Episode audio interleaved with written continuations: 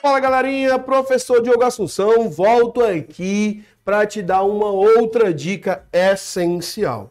Essa é sobre as novas conotações. Lembre-se, acredita-se que a China se tornará a maior potência mundial na década de 2030, um pouco mais para frente.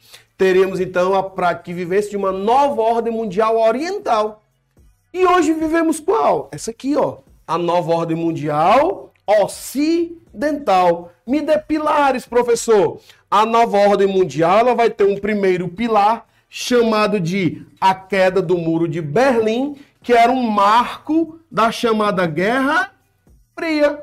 Segundo, a desintegração da União das Repúblicas Socialistas Soviéticas em 91, que promove o fim da Guerra Fria, fazendo assim nascer uma era chamado de nova ordem mundial ocidental ou norte-americanização de grande parte do mundo.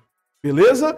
Promovendo assim os avanços do capitalismo para os mais ufanistas. O capitalismo venceu, não é assim?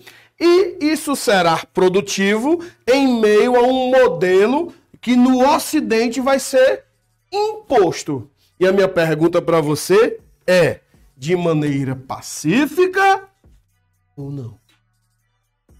E você vai lembrar que nós não tivemos que lutar uma guerra para isso acontecer. Tranquilo? Forte abraço, pessoal. Fiquem com Deus e até a próxima. Tchau, tchau.